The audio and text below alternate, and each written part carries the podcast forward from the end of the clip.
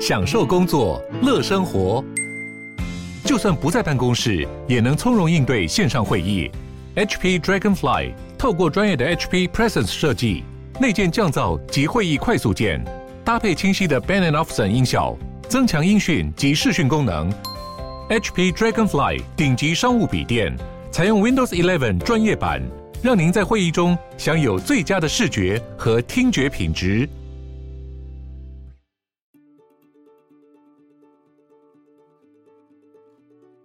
听到这个熟悉的开场音乐，有没有让你想起我们之前跟促转会合作的促转星期四呢？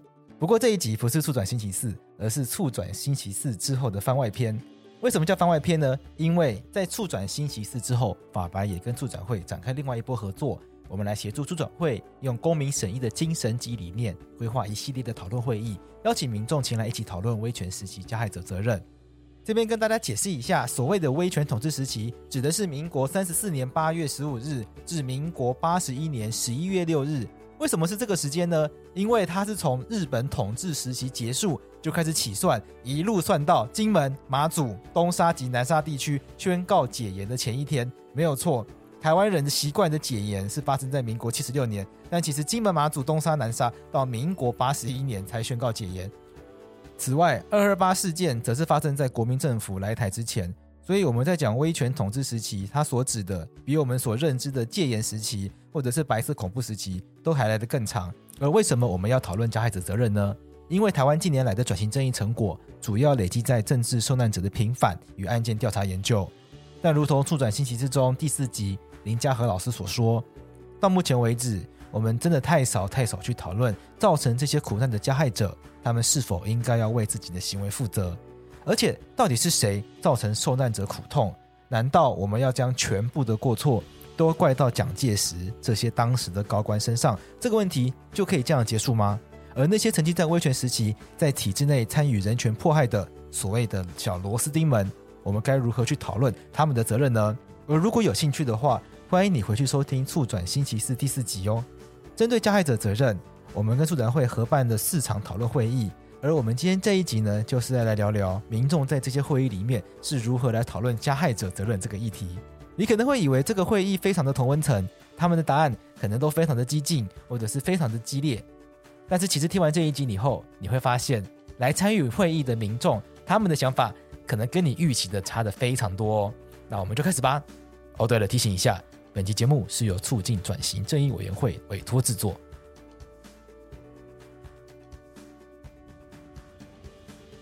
法白在去年下半年跟促转会有两次合作，第一次是促转星期四，是我们自己很擅长的 podcast，但是到第二次则是要用公民审议的理念跟精神来规划讨论会议，这个对我们来说难度就非常高，所以我们请了很多在审议界的专家来帮忙。首先就是今天的第一位来宾林心怡。大家好，我是新怡，我是热潮民主的社会倡议处主任，很高兴认识大家。我在这个活动担任的角色呢是大场主持人，然后也协助机制上设计的一些建议。然后还有佩轩，大家好，我是佩轩。那我在这一场的会议当中担任的是桌长，也就是小组的主持人，工作是让大家可以畅所欲言，顺畅的说话。在这个会议中呢，我们还有许多法白的伙伴加入来帮忙，因为这个会议它需要非常多的人力，然后也有很多吃重的工作。其中有一个就是大家很喜欢的洛毅。嗨，大家好，我是洛毅，我在这过程扮扮演记录的角色，还有佩轩的小帮手。那桌长在会议中会扮演什么样的角色？就是说，为什么大家开会不是就来开会就好吗？为什么还要这么的复杂？又又有主持人，然后又有桌长，然后我们的洛毅是记录，为什么要搞这么复杂？设计上，我们常常会配置所谓的我们叫审议主持人。对，那审议主持人他的功能呢，就是希望可以让参与者他感觉很放松、很自在、很愿意表达自己的想法，但也不会随意打岔别人的说话。所以审议主持人的训练会变得非常重要，他可能要同时具备能够理性的归纳现在讨论到什么样的阶段，也许是大家需要激发想法的阶段，哦，也许是要收敛形成共识或是聚焦。一些争点的阶段等等的，其实审议式民主它的概念很简单，它是要补充，它会产生是为了要补充大议式民主的不足。也就是说，传统上我们觉得选了一个人来代表我们，然后来做重要的公共决策，这样就足够了，这样就可以宣称是民主。可是这当中会有非常多的问题。举例来说，我们怎么可以确保这一个人他呃后来所作所为真的是能够连接到选民的想象？又或者是说，选民有没有这么大的成本跟能量可以追踪后续这些议题的进度等等的？所以，审议式民主在批判代议式民主的这个论述中就出来了，他是希望说，我们可以透过公开说理的方式，然后一起去讨论，甚至是说去辩论一些重大的公共议题。那所做出来的决策或是共识呢，它其实就是可以符合呃整个公共利益。对，用这样子的方式，我们也可以说它是一种民主的形式。所以拆解开来。审议式民主还有几个很重大原则，一个就是我们要公开理性的讨论，所以说理彼此说服这件事情是重要的。那第二个很重要的那个元素呢，是呃必须要在过程中都尽可能的呃公开透明的，而且是记录下来的，像后来我们就可以检证这个过程有没有问题。对，所以呃，在我们实务的场上呢，我会把它拆解成比较简单的说辞，就是说，呃，我们参与讨论的人要很注重你怎么去听人说话，尽可能的去理解人家讲话背后的理由是什么。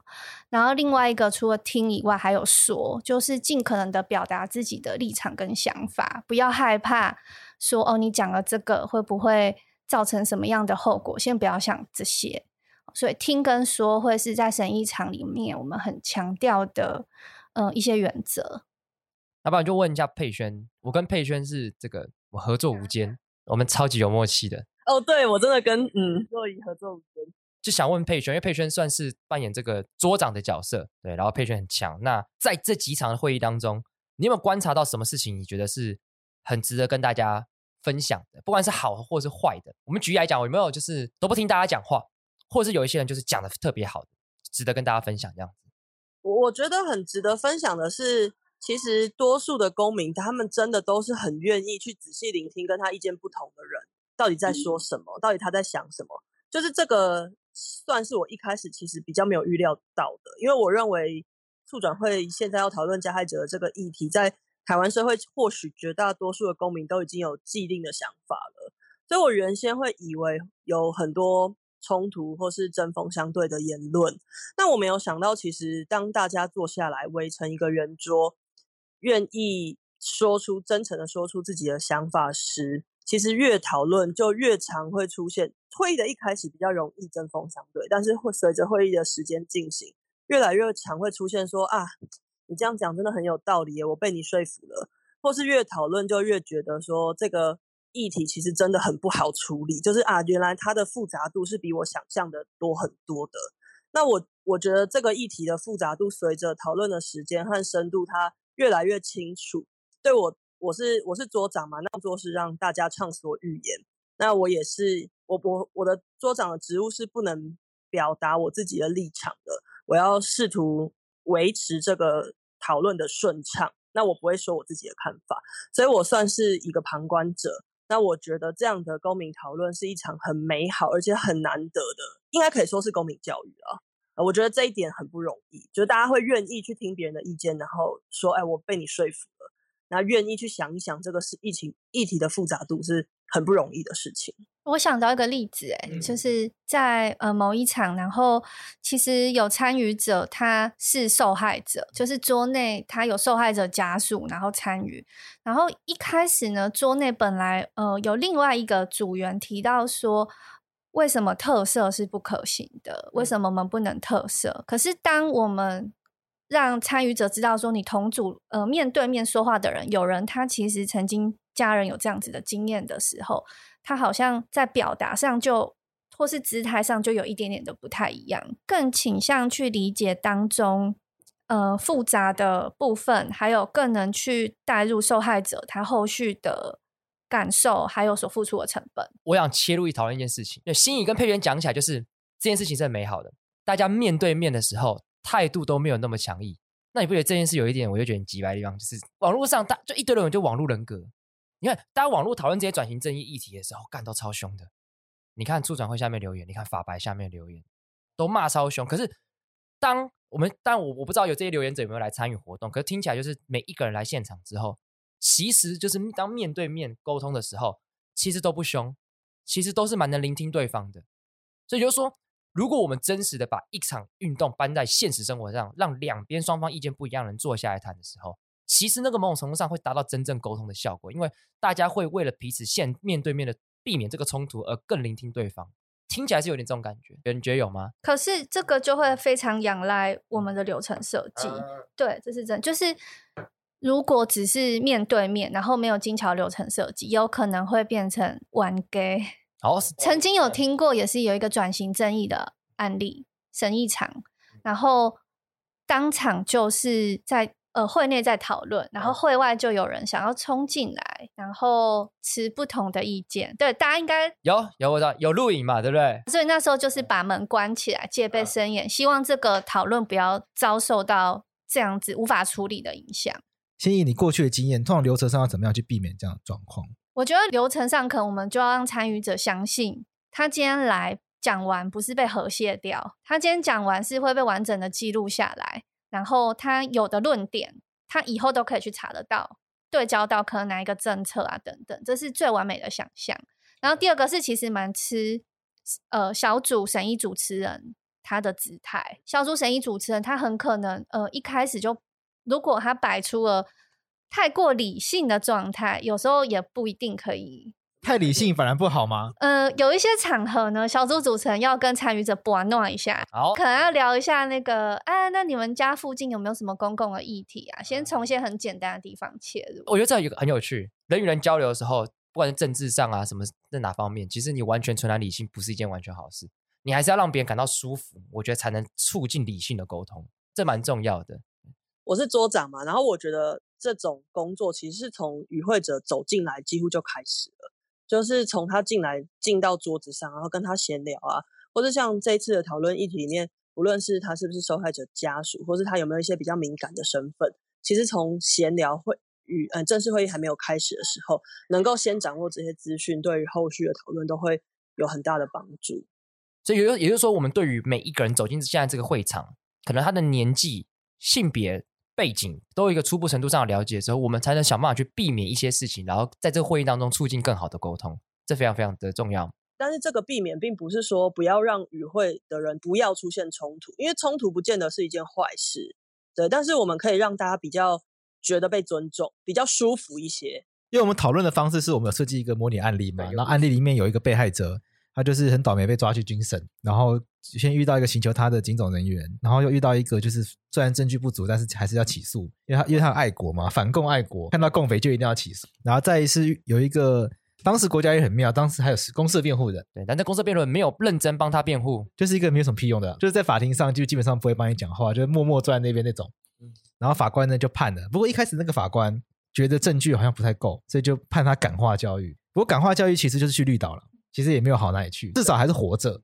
对，那后来很不幸的案件被军事长官发回来之后呢，因为当时军事审判有一个现现在没有的制度了，以前可以复议或发回，也就是这个法法官判不好呢，军事长官就要重新判一遍。那这个军事长官呢，最大可以到蒋中正，那这不然就国防部长之类的人。那发回来之后呢，新的那个法官呢就揣摩上意，这个既然会发回来靠腰，那一定就是法一定是长官希望他死嘛，就判他死刑。那感化教育。从绿岛蹲三年变成死刑，那，这个差异很大，然后最后被判死了。所以这一系列讨论就是想模拟这个情境，然后请大家去讨论这些人要为他们的行为负什么样的责任。那你们讨论过程中有没有一些亮点？但我觉得有个很有趣的地方，就是就与会者对于处置这件事情想象是比较平级的，就是大家好像一开始我自己观察比较像是说，呃，我们都觉得好像所谓的处置一定是对人一定要追溯跟处罚。也比较像是这样子，但是其实并不，并不是，并不是如此。我们可以针对一个人不同的行为，可能会有不同的处置的方式，可能是要剥夺他退休金，可能不准他参与公职，可能不准他参选，好，或者是说可能要对他刑事上的追诉，或者是他可能不能去法律系教书等等之类的。我觉得这件事情是让大家有这个选择题之后，他会重新进一个新的想象，是说，哎，那我觉得这件事情他不是，他不至于要再被处罚，他可能只要被剥夺某个某个东西就好，但是这个剥夺的东西要到什么样量的程度？大家会去辩论这件事情，我觉得这其实是跟过去我在面对一般人讨论转型正义当中是处置这件事情是一个很不一样的样态。他已经细致到说，我要去对应这个人有什么样子的行为，然后他要找一个适合的处置方式，写这个处置方式要找一个更大的平衡点。我觉得这是一个蛮大的进展。我觉得民众很在意他为什么会被剥夺这件事情，民众很在意他曾经做过什么样的事情，而这件事情也许违反了某些核心的价值，比如说他可能会说某一个某一个加害者他没有自己的想法，是长官叫他做什么他就做。那如果他是一个人云亦云的人，或许他未来就不不适合从事某些职业，所以我们要剥夺剥夺掉他从事这些职业的机会。就是他他们很在乎那个原因跟那个价值是什么，他们会很仔细的去讨论这个呃他曾经做过什么错，而这个错可能可以提取出来什么样的价值，于是他不能接下来他会受到什么样的处置，他们很在乎那个理由。与会者会很在乎一件事情是，OK，我可以理解，故事里面有个 A 是那个警察刑求。可是他只有一这件刑求吗？还是他有很多刑求？就他们说，如果今天很多刑求的话，那他应该怎么样？但是如果今天他只有这一件这件事情的时候，那或许判断又不太一样。他们觉得处罚程度不太一样。可能刑求一个人，他可能后来知道错了，我们可以原谅他；刑求一百个人，你知道错了，干你也不能原谅，也说不定会这样子。对，可是这个是在我们这个故事里面，我们没有办法我看到一个完整的。但是蛮多与会者会质疑这件事情。我觉得这很赞的一个地方是说，我们在面对司法案件的时候，大家会从新闻媒体上所公布的故事来做判断。可是我们在刑罚判决的时候，会以这个人一生的故事来做判决的一个依据嘛，对不对？尤其是量刑的过程当中。但是今天参加与会者的讨论就抓到这一点，他们并不是以我们单纯公布的故事作为整个判断这个人要受到什么样处置的判断，而是说，哎，那这个人他在执行这个职权的过程当中，其他的案件也是这样子吗？搞不好他今天这个案件没有尽力，可是其他案件他很尽力啊。那我今天怎么可以这样去剥夺他完全退休金？我觉得可能只能三分之一，会深邃到这种程度。我觉得这个我听到的时候，我们我好我我很兴奋，我觉得哦好赞哦这样子。我想要延续刚洛伊讲的，因为我觉得他让我想到，呃，你是以法律人的角度来看，以审议的角度来看，这一场是有非常多特别的地。那其中有一个很特别的是，我觉得我们的参与者非常的。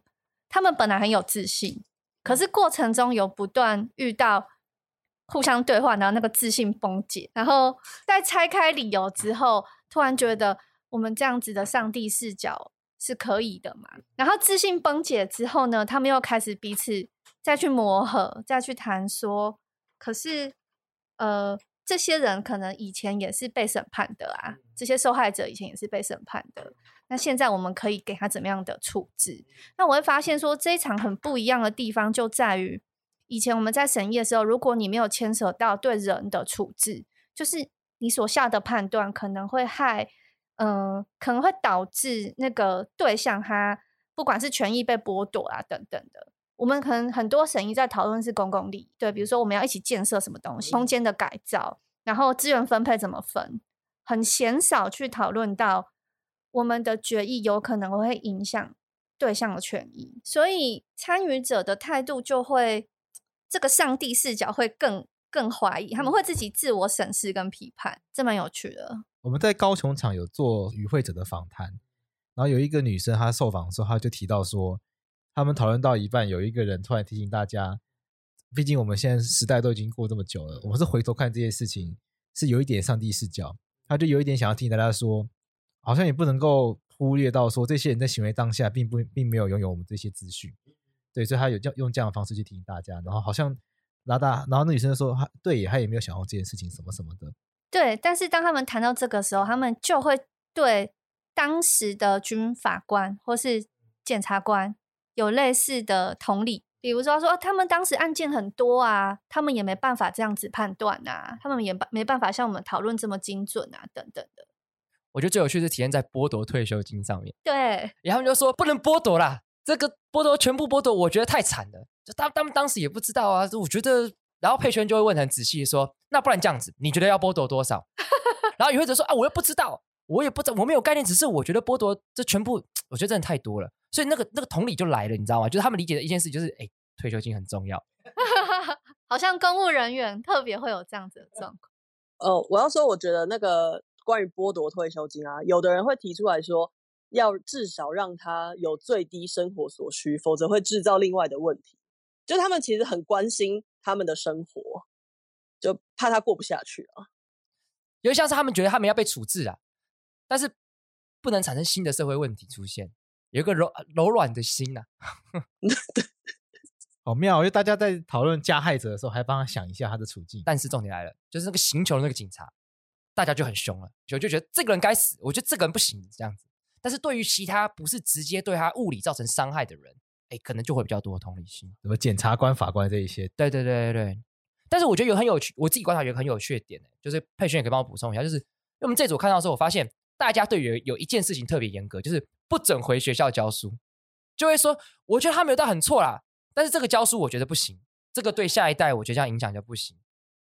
我觉得这还蛮有趣的，不知道佩佩佩瑄有什么观察点这样。我觉得每一场的那个大家在乎的点不太一样，但是这不能回学校教书几乎是一个共有的。但是他们有的人会界定到可能连补习班都不行，有的人会界定到公立对公立学校不行，就是每个与会者对于那个想象的细节其实都蛮蛮具体的。那但我个人觉得最有趣的一点是关于登记为候选人这件事情，这件事情很分歧。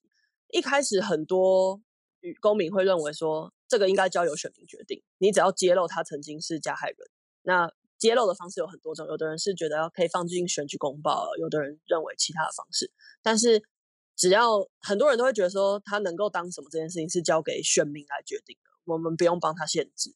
但也有很多人会觉得说要区分他选什么。如果他选的是地方性的议员，他基本上做的是服务，那就还可以。但如果他是做县市首长，他需要。做到资源分配的话，那基于他过去曾经犯过哪些哪些错，所以我们认为他是一个不具有呃他的某些核心价值是有问题的。那我们现在不确定他到底呃价值观改正了没有，所以于是他不能去从事这几个呃需要到资源分配的的候选人角色。就他们就是有细致到这种程度，就是好比说我们原本只在讨论说他能不能登记参选，对，你现在登记参选什么，可能也要被考虑进去。甚至威权履历公布的方式，我觉得大家也有争论，到底是要主动公布在选举公报上，还是被动的在某一个网站你自己去看？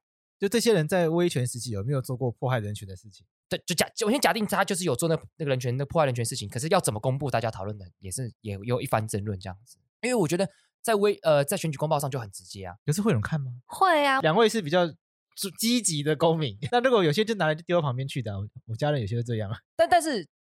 这就重点啊，就是呃，积极的公民的权益也要被考量进去啊。我觉得选举公报意义是他主动送到你家里，啊、国家资源印制，然后送到你家。哦，那这个我就听懂了，这个就有差。但我觉得心怡讲的这个很很关键，由国家的资源主动的把这个资讯提供到每一个选民手上，那那个意义是重要的。心怡，你有发现到一些有趣的现象？我觉得我现在对参与者的反应，有的也觉得蛮有趣，像像是。我们有一个场次，有一个参与者，他从头到尾都只想表达，之后就不沟通了。他可能就是来表达他的立场，但是他没有打算要听别人说，或是他已经具备完整的防卫机制了，他没有要跟大家谈太多。但这样子的参与者，他坐在审议场内，大家交流激荡这么清楚，我真的很好奇，他的脑内运作到底是怎么回事。好奇，好比说像心理是这方面专业，那碰到这样子的人，那通常该怎么办？还是也不能怎么办？我们会有一些方法，比如说请他写下来，啊、我们不能漏掉这样子的人的意见，哦、一定要将他写下来。OK，对，但是。嗯通常这样子的人，他很容易在这个群体当中，他就被孤立了。嗯，可能大家会对他的发言会有一些脸部表情，嗯，像是冷笑啦，或者是。你会发现那个眼神的对焦，就是没他在讲话，大家就是会飘移这样。Oh, OK，对，所以其实主持人要很小心自己的立场，在这时候太清楚，嗯、因为我们人是感性的动物，对对对，你一定会被现场讨论的氛围带着走。嗯、那时候适时的要让他有表达机会，然后如果他不愿意说，或是跟现场对焦不起来，就让他写下来。哎、欸，我有注意到这一点，因为佩璇就很坚持，就是佩璇他都会让别人发言完之后就说：“好，那你写下来，你把你刚刚的事情写下来。”那其实一开始我并不是很理解说，啊，不是他已经讲完了，大致上都懂了。可是佩佩瑄就很坚持说，你要自己写下来。如果对方不想写的话，就说，那我确定你一直帮你写。那我觉得心怡这样讲，我可以理解，就是因为确实就那个发言可能会有情绪，可是他转换成自己写下来的时候，那个呈现出的东西，可能说或许会真的比较真，表达他那个人的真意。我觉得那个是更可以促进交流的。其实我们这次的讨论，这三场讨论都相对平和，并没有出现说太激烈的状况。嗯、可是我设想在更 rough 一点的状况，应该是大家情绪都很高昂，嗯，然后可能会一直觉得说，嗯、呃。我们为什么还要给他们奖励啊？或是我们为什么要给他们减刑啊？我们为什么会有这样子的人出现？因为他可能是在前期是受害者的家属，嗯，嗯，那或者是有另另外一方就说你们这都是政治动员啊，嗯、等等的这样。那如果在这样的状况下，其实主持人要做的事情就是要对焦到很务实的解决方法。嗯，对，在情绪高昂的时候，其其实我在高雄场的时候，我有个观察，就我跟佩璇那一组有一个就是一个呃。因为年纪比较大，与会者对，然后他一开一开始就说他是来自于就是桥头，然后说哎呦，这个立场应该你来自哪里？我想很明显的，所以然后他一直会跟大家讲说，就是我觉得时间已经对这些加害者非常宽容。他一开始就这样讲，对，因为确实要跟观众讲一下，因为台湾转型正义是我们是很宁静的民主革命，所以转型正义这个议题跟世界各国比起来，确实被耽搁了。可是我觉得很有趣的事情是他一开始就像刚才欣怡讲，他一开始很有自信。可是讨论到过程当中，其实我觉得他并没有很激进。我觉得他其实，在讨论过程当中，就是讲出来的话是很有自信，比较接近。可是当他面对处置的时候，他其实是跟一般人没有差太多的。我觉得这很有趣。就我一开始想说，哎呦，这个人是不是每一个都觉得这些加害者都去死啊？然后后来发现也没有，他有些地方还软化到我觉得，哎呦，他到底多软？你真的桥头来的吗？比如说，比如说他讲了什么？我记得就是好像很多人都说，我觉得应该要怎样怎样。就是我我也忘记了，因为我们处置手法很多嘛，然后他就说，但我觉得不至于要这样子。哦，这种话对，不至于要这样。对，OK。所以我觉得这个蛮，我觉得蛮印象深刻的，因为我们很担心说这个来的会不会都是很同温层的人，然后都讲了一些大家预期到的东西，嗯、或者是可能都很积极往前进，嗯、结果实际办下来也没有。就我发现实际办下来其实好像也还好。可我讲一个比较直接一点，OK。就是我觉得公民老师的场合反而意见歧分歧比较多，我不知道我对佩君也这样觉得吗？对对，我也这样觉得。对，而且公民老师的场合，他们相对于公民场，他们更明确跟觉得处置就是应该要这样。啊，对对，他们对于那个处置的犹豫，相对于公民场没有那么多。嗯，怎么说？他们会。可能他们可能会比较，当然不是所有的人啊，嗯、但是有一部分人就会觉得说这样子是不行的、啊，不能接受啊，所以我觉得处置应该要加重。没错，那也要重重到什么程度？嗯，然后他也他也不太会很犹豫，他就会觉得这样子不可以，所以要加重。嗯，他的那个逻辑很清楚，所以就每个都加重、加重、加重、加重。嗯，这样子。但是公民场相对来说，大家就会犹豫跟温吞很多。对，哦，而且不知道这样讲会不会得罪人。但我觉得公民党的比较变动立场。哦，对对对对对，哎，刚刚那个我觉得蛮有道理的。好，那我那我支持他这样子。哎，我觉得这很棒哎，就是这是有在沟通的。其实这比较符合神意我们想要营造的样子，就是你能被说服，你能说服别人，你也能被说服啊。OK，这价值就在这边嘛，因为沟通的价值就在这边。对对对对对，所以我在想说，那个我们刚才讲那个桥头的来自桥头的那个桥头阿姨，对她乔阿姨，我想说他，我觉得他一开始那种呃自信，有可能是受到大家讨论过程当中，哎，说不定他其实。也有点聆听，所以他在很多的处置上面的那个结果其实是有调整的。我自己是这样觉得，不然他一开始感觉给我感觉就是他好像很凶猛的感觉这样子。好像又有一些人就是立场是比较不一样的那一区，可是来这边也有很多不一样的讨论，你有没有观察到？你说呃台北场的吗？其实每一场应该都有吧。公民老师场我记得有一个老师让我印象深刻，但不是在你们这一组的啊，因为他他应该是第四组吧。他他开场自我介绍的时候，他就说他觉得转型正义这个议题很重要。嗯，他觉得就是因为他是公民老师，所以他想要让他学生了解这个议题，所以他特地来参加。好，这个开场非常的正向。对，然后他的发言都让我觉得，哎，好像怎么怎么会这样？对，就他 他每一个处置，他都会有，他都很明显的都是比较反对。OK，在公民教师场的时候，我们不是还多一个故事吗？有一个情治人员跟谢敏的故事。对对对对对。呃，对，然后他就说，在那个年代，宣传台独被监控是理所当然的事吧？哦，他就会讲这个话，所以他就觉得说，那为什么？他就说，在当时他也是合法的，啊，嗯，你犯法被监控，国家还没有抓你，你还要你现在要去处罚监控你那个人，嗯，这样不是很怪吗？那个老师就讲这样的话，然后我在旁边听到说冷汗直流，他说，哎，不是很专心转型、很关心转型正义的人，为什么会是这个见解？跟我就跟我预期的不一样。然后我也觉得让我意识到一件事情是，关心这个议题不等于他会按照我的理解的方式去哎，这个议题。对对所以是。所以有这样的讨论，我觉得非常非常的重要。那那个人后来立场有变吗？还是有软化吗？还是呃不知道因为我没有看全场，但我哦的印象中没有，没有印象中没有。但是有这样子的，有这样，嗯但我觉得有这样子的一个人在过程中，他是会激激起很多更多不同的火花。就像那一组的讨论，就会因为这样子有很多辩论出现。嗯，他有举一个很有趣的比喻，好来，他说就有点像是政府规定的课纲长什么样子。嗯我身为教师，我也只能填肉啊，哦，我不能去调整这个课纲啊。对，像这样子的例子，他要讲一下这样的话。这句话蛮可怕的。我觉得我自己，因为我觉得对啊，课纲长讲这样，可是你可以填不一样的肉啊。对，我觉得你可以适当填，不就好比说，我们以前不是最常讲转型正义，就东德的那个西德那个士兵案，对。国家规定你要开枪，可是你可以打不到啊。我我自己觉得、啊、这句话，嗯，蛮但也许蛮这就是呈现公务人员他在执行的时候，他也是政府意志的眼神，啊他那个焦虑。嗯。哦，对，就是我觉得公民老师他们就很明显有这样的焦虑，嗯他们就会一直比较常讨论到说，嗯可是就是执行公务啊，嗯。他们会一直觉得说，啊，就是执行公务的话，你的那我能怎么我办怎么办呢？对？啊就你在这个你在政府里面，你就是做这样的职务，有哎、对，公民老师有一个很有趣的比嗯。喻，是以前的人体罚学生，嗯我们现在会知道是不对的，嗯但是他们当时也许真心觉得这样是对学生好。嗯那当年有些人做了一些事情，我们现在来看当年做的事情是不对的，可是说不定他当时是真心觉得他在为国家好。嗯那难道我们要苛求那些认真教育但是体罚了学生的那些好老师吗？嗯就是他会用这样子的比喻去理解当年。对但那我个人觉得那个这两个比喻在人权的意义上截然不同啊。对，就是刑求跟死刑怎么能怎么可能会和体罚学生做完全的等于呢？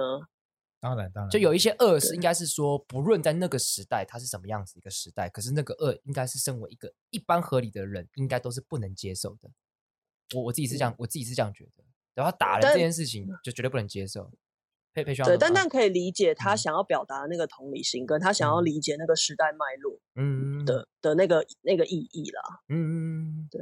通常讨论到社会脉络，我们现在不能理解的时候，就会全场陷入了一个 挫败焦虑。对对，然后这时候就会有一个。公民会跳出来说：“哦，不过我们现在在做的事情是要有象征意义的。” 我发现有这个。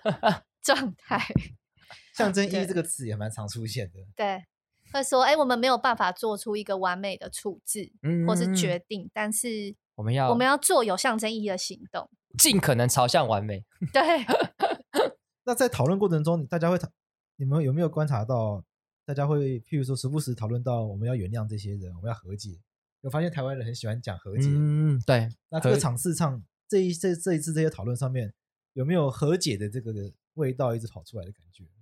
我觉得很、嗯很多哎、嗯非常多哎、嗯就是他们会常常会讲说，虽然我们现在要处置这些加害者，但是处置的背后，我们应该要想的是，我们要用什么方式才能够让受害的人觉得比较能够接受。所以他们很很多人是非常在乎，不只是处置，他们非常嗯在乎这些人愿不愿意出来说，嗯说当时的情况是什么，嗯说他当时为什么会做这些事情，能不能有一个真诚的道歉？他们非常在乎这件事情。那除了在乎道歉之外，也很在乎说我们做的所有事情都是为了弭平这个社会的伤痕，嗯都是为了减缓社会的对立，都都是为了让这个社会可以往更好的地方去，不要再撕裂社会了。就是就是，其实大家背嗯后都有这样的核心价值，然后也都蛮愿意在现场表述出来的。这这让我觉得台北场给我很奇怪的感觉。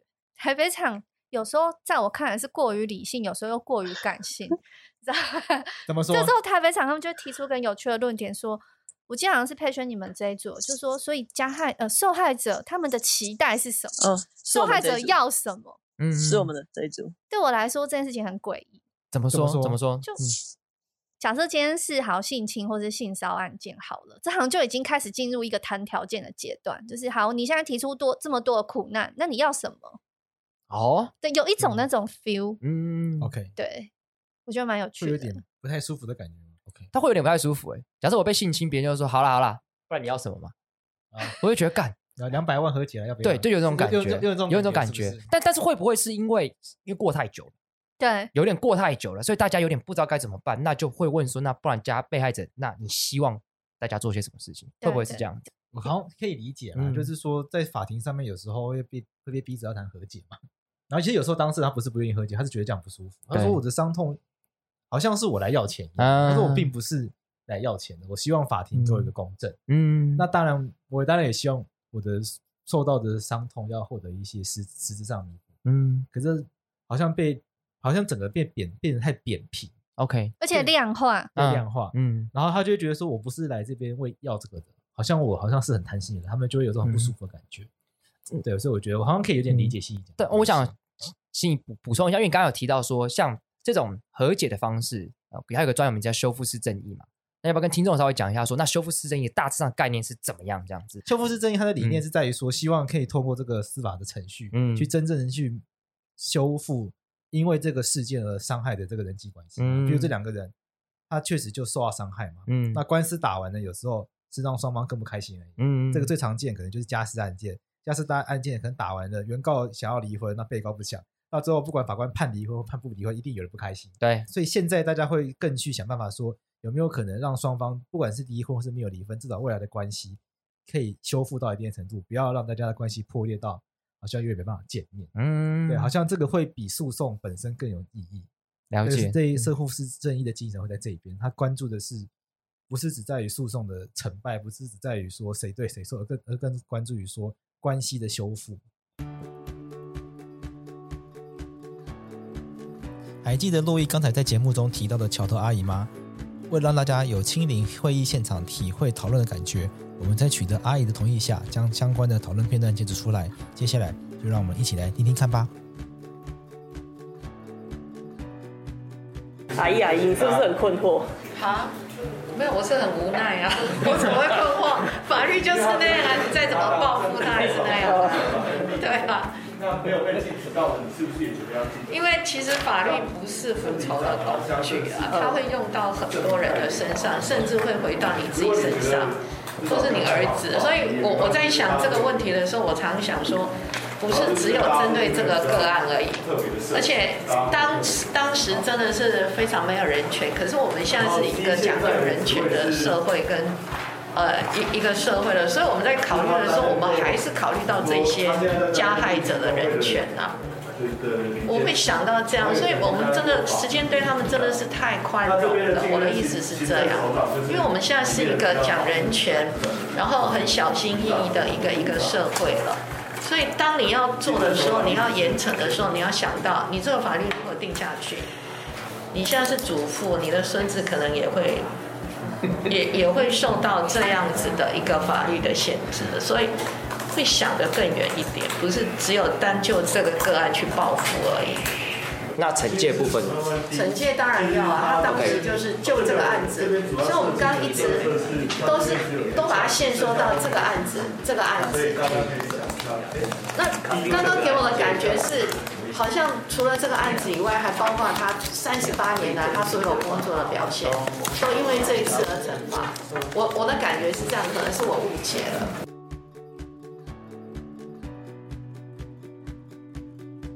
好，那刚刚心怡跟佩瑄其实就讲到一个重点，都必须要保持中立、理性，不能有过多的情绪。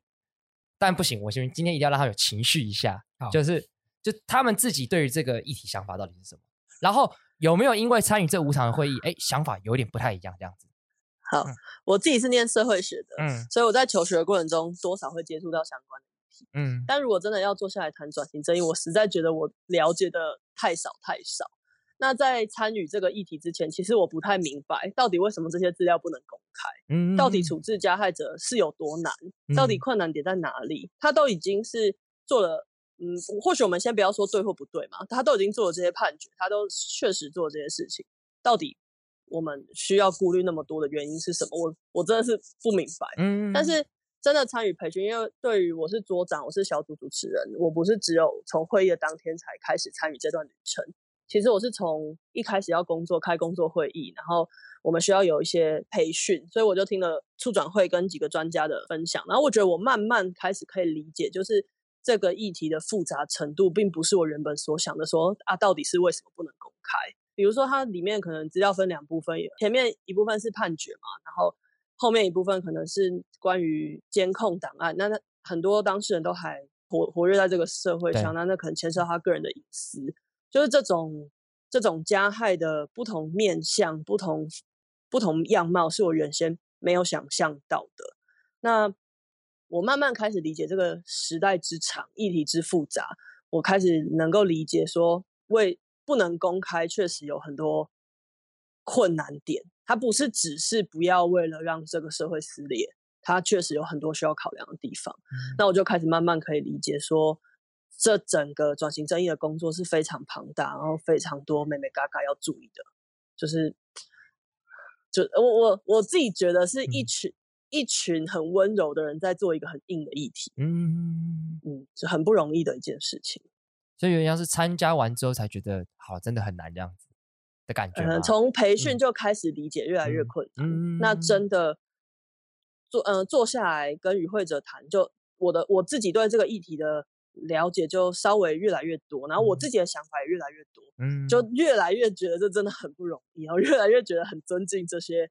每天在这个伤心议题里打滚的促转会的人，OK，我觉得这个议题本质是非常伤心的。嗯、你不管正看、反看、倒着看，你看哪一段都是都是不寒而栗，或是非常痛苦的一段历史。这个我非常认同。对，嗯，因为之前不是要做 Podcast 吗？我跟你讲，贵子很崩溃，因为有一因为有一集讲星球，嗯，然后就要看很多星球资料，真的是半夜会做噩梦。他他一直贵子一直说他很不舒服。祝福才奇，就是幸福跟真相只能选一个。对对对啊，对对对，没错没错。那那心怡呢？哦，我要自我揭露，来来来揭露 真相揭露。就是我到第三场的时候有一个感觉，因为我自己的外公呢，他是有去东南亚打仗的，台籍日本兵。OK，对，然后其实他有经历过那个转型争议在国际历程上很重要的意义，就是东京大审判。哦。他有参与，因为他那时候曾经是那个，嗯、呃，战俘营的有点像狱卒的角色。他在等那个菲律宾的时候，嗯、那我那时候参加第三场的时候，我看大家讲了这么多，呃，我们要甚至可能就也也连那个程序本身，我们是不是要让呃威权时期的加害者去承受这件事情，都可以讨论半天。对，我心里就觉得。靠，这其实我们自己生命中，我们自己的长辈离这些事情也没这么远。那、嗯、像我外公，他只是一个无名小卒，他就经历过东京大审判的。那、嗯、那现在我们讨论这些人，有的人现在还在吃香喝辣，位高权重，对，嗯、还当什么法律什么律师事务所的老板等等的。那结果我们连程序都不敢让他们承受，为什么？嗯、对啊，我就一直有这个一个冲突冒上来。嗯、对，所以我觉得也许是我们。我就后来又想，也许是我们对自己家里或是成员的历史了解很少，台湾人，嗯嗯嗯，或是家里历史的呃成员的那些经历，也许太政治的话，也不愿意跟下一代谈。对，嗯，对，所以我们很断裂。我们在谈这些转型正义的案例的时候，连不回自己的自身经验。嗯嗯嗯嗯，确实，因为其实好比说，像上礼拜是二二八，其实真的很多人讲说，我又没有经过二二，我又没有经历过二二八，为什么要讨论这件事情？可是心怡也讲，好比说。假设你有一个跟你很好的长辈，其实他经历过这件事情，那其实对你来讲是很近的一件事情。对，但这个断裂会使得大家会觉得这件事情都与我无关，所以我不需要讨论，我干嘛要讨论？这也是为什么我们后来在呃公民老师场之后，我们决定要加入受害者的脸谱给参与者指导。嗯，对，因为我们希望说大家不要嗯、呃、过度在假想的层次去讨论说。呃，怎么处置加害者？嗯，对，如因为有时候那些动机你真的是讨论不完。对，对，对，动机你真的怎么讨论？而而且跟真实可能还是有落差。对，所以希望加害者跟受害者脸谱都可以被看到，嗯、那再进行审议的讨论。对，我想要讲一个小小的一个点，就是我们在受、嗯、接受培训的时候，其实有提到，就是转型正义有一个很重要的精神，就是我们不能把所有的事情都推给最上面、最上面的那个主事者。就是所有的人都要为自己的每一个决定付出责任，嗯、每个人都要为自己的每一个行为负责。嗯、我觉得这个观念很很重要，而且它甚至也警醒着现在的我们。嗯，就是做事情，其实你不不论现在是不是大家觉得呃勉强可以苟且，但是这件事情如果是不对的，其实你就不应该做。我觉得转型正义的精神对我来说很重要，其中一点是这个，而且也到我们现在都还是可以适用。蛮好奇的，就是说你们对于转型正义本来的想法，在会议中会听到很多不同的观点，那你们自己有一些被冲击到的地方？我先分享一个小小的好了，好啊，就是我我原先会比较直观的觉得说，这些人比如说刑求或是他们做的坏事情，我觉得好像也没有那么难证明吧，所以我原先会觉得说，那比如说其中一项处置是就进入司法程序嘛，就是刑刑法的程序，嗯、但是我就是参与这些过培训跟会议之后，我才渐渐发现，也许其中一个顾虑是。不见得他们能够被定罪，因为如果要进入司法程序，就需要有更严谨的证据。那假如他最后是被无罪推定而呈现是无罪的话，会对于受害者来说会是二次的伤害。就是这种法律上的细节或是处理上的细节，是我原先没有没有想清楚，不或是不知道的。确实。这个风风，这就是诉讼风险，就跟那个铁路杀警案一样。对，他无罪理由是疾病的关系，对，一审啊，对对。可是民众就会，民众跟家属就没办法接受无罪这两个字。对对，那用他们不是法律人嘛？那法律人也是用很理性的相方式去理解无罪这两个字嘛？对，但确实它会带来这样的效应。确实，我也很好奇，法律人，如果你们经历过这个，你们有什么样的冲击？什么样的冲击吗？我先讲好了。你说这次活动吗？对，因为洛伊就在坐在那个讨论桌里面，应该冲击比较大。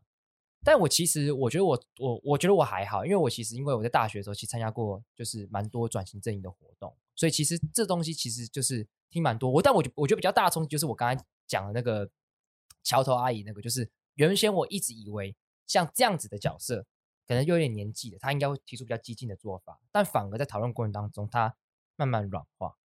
所以我觉得这种讨论，我觉得如果应该讲到冲击的事情是，我相信一件事情，就是不论你是怎么样立场，你再怎么样对立，面对面的讨论，其实一定是可以取得到一个中间的平衡，但是需要一点成本跟时间这样子。这是我自己的自己的观察这样子。你呢？我冲击蛮类似，就是因为我们我跟子玉在准备会议的时候，我们会去查大家的资料嘛，嗯、然后就有一个发现他是非常的非常的台独的这种，嗯，然后同一桌又有知识蓝类型的。那我就跟子怡说：“完蛋，我们把它分成同一组，而且不能改了。”我说：“到时候那这一场会不会爆炸什么的？”然后发现好像也没有。哎，对，就发现他们还是可以很理性的沟通，然后分享他们的想法什么的。嗯，对，这也是我觉得说，哎，好像不要太小看人，不要太小看人们。对，因为每一场其实大家都很担心会不会有冲突，但是结果没有一场有冲突，就没有，然后就很失望。哎，怎么不冲突一下？对啊，怎么没有吵起来？怎么没有吵起来？对，但我觉得有些是很激烈的。会有有有一些组好像会有一些比较激烈，公民场有其实有时候是比较激烈，可那激烈也不是立场不太一样，就大家对彼此一些名词的认知不太一样，就也不是因为立场而吵。对，其实是有点失望，但是这个时候是有点看戏的心态，但其实表示说这件事情是值得有意义做的，因为没有那么可怕。我觉得对我来说的冲击就是就是没有像像没有像大家想象那样很意识形态的，哎，对，很。嗯很情绪性的对立，嗯，就大家其实只要愿意坐下来的话，其实都有办法好好的谈，嗯，对，所以我觉得这件事情是对我来说是蛮好的，蛮好的回馈，嗯。我要问心怡跟佩璇，我说就是对，反正活动暂时告一段落嘛，未来会继续做相关的事情吗？会一直做下去吗？我觉得我是对那个社会沟通这个议题很感兴趣，所以在这个面向会持续发展。然后，嗯，我觉得。做转型正义其实蛮适合用审议相关原则设计的，原因是因为，嗯，转型正义如果我们真的要往前走，大家都知道它一定会跟社会思维要高度紧密连接，这也是为什么国际各国会长得差那么多。嗯嗯，一定要跟社会氛围连接。可是如果我们要怎么样去跟社会氛围连接的机制没有长出来的话，就是我说的机制，有点像是我们在处理的这个审议的程序本身。嗯，我们没有好好的去细致的处理这一块的话，那它永远都有可能是变成是政治角力的一个一个工具。嗯嗯，对，这样就会很可惜，因为我们的本意不是这样。嗯，对，我我们期待转型正义是有更高的理想跟价值。嗯，就是最一开始的时候，心里有提到转。呃，审议式的讨论应该是公开的，然后每个人要能够畅所欲言的表达自己，也能够专心的聆听跟倾听别人的看法。那主持人的工作是归纳跟激发大家的意见嘛？嗯、那我觉得用这样子的精神，其实我们在这个社会里，其实几乎是每一天都在进行社会沟通。嗯，我觉得这样子的秉持这样的精神是可以用在很多地方的。那如果未来有相关的会议，我也很愿意参加，我也很喜欢做这样的工作。嗯、那我觉得一个严谨的审议式讨论，其实是需要蛮多事前的设计跟准备功夫。嗯，那事前的讨论做得多，沟通做得好。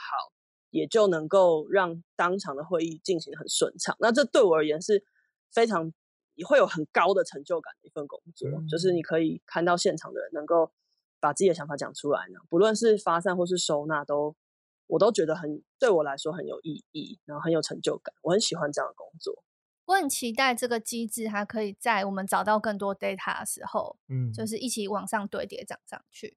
原因是。像我们很容易去联想说，转型正义好像是政治光谱某一方的人比较能够接受，对，比较能够谈，嗯，好像另外一边人比较不能够谈，嗯，可是这就有趣了。我看到有一个那个也是促转会的资料显示出，呃，当时被我有点忘记，反正就是被呃被判刑或是有被抓起来的的那些人们，有蛮高比例，当然百分之四十五其实是外省人，嗯，对，然后。嗯所以其实它的比例比我们想象中那个直觉的政治光谱还要再多一点点。对，对，那为什么我们如果照这样说，大家对转型正义应该都很能谈才对啊？对，因为这个不公义的事情发生，平均在不同的族群里面啊。嗯，对，那为什么不能谈呢？这一块我就会觉得很好奇，嗯、甚至说，也许我们要想办法让这些资料被揭露更多。嗯、那个揭露不是。只是看到它出来而已，嗯、是被理解到，嗯、那才可以某程度去打破说，我们好像转型正义只是某个政党特别会去谈的东西。嗯、对，所以听起来就是不只要谈，还要一直继续谈下去，对，才可以更细致处理这个议题。那就是谈的方法很重要，嗯、所以回过头来，其实一开始就强调嘛，谈的那个流程的设计的精致度是重要的，对，再办法让谈的过程。是顺利的，是顺畅的，然后大家都感，大家都愿意畅所欲言，大家也都有信任，嗯，自己讲出来的东西会被妥善的使用，嗯，然后最后他的谈的结果才会是有使用价值，对，然后最后也许真的可以影响政策，嗯，是整个这个东西的很重要的谨慎，没错。那我们今天到这边，我们谢谢信义，谢谢佩轩，谢谢，谢谢，谢谢。听完今天这一集，你对威权统治时期加害者责任有什么样的看法呢？会议虽然已经结束了。不过法白跟促转会有成立专属网站，在这个网站上面有许多衍生的阅读资料，也有这一几次讨论会议的会议记录。网站连接就放在节目的资讯栏目，如果你有兴趣的话，欢迎上去看看哦。我们触诊新骑士的番外篇聊到这边喽，拜拜。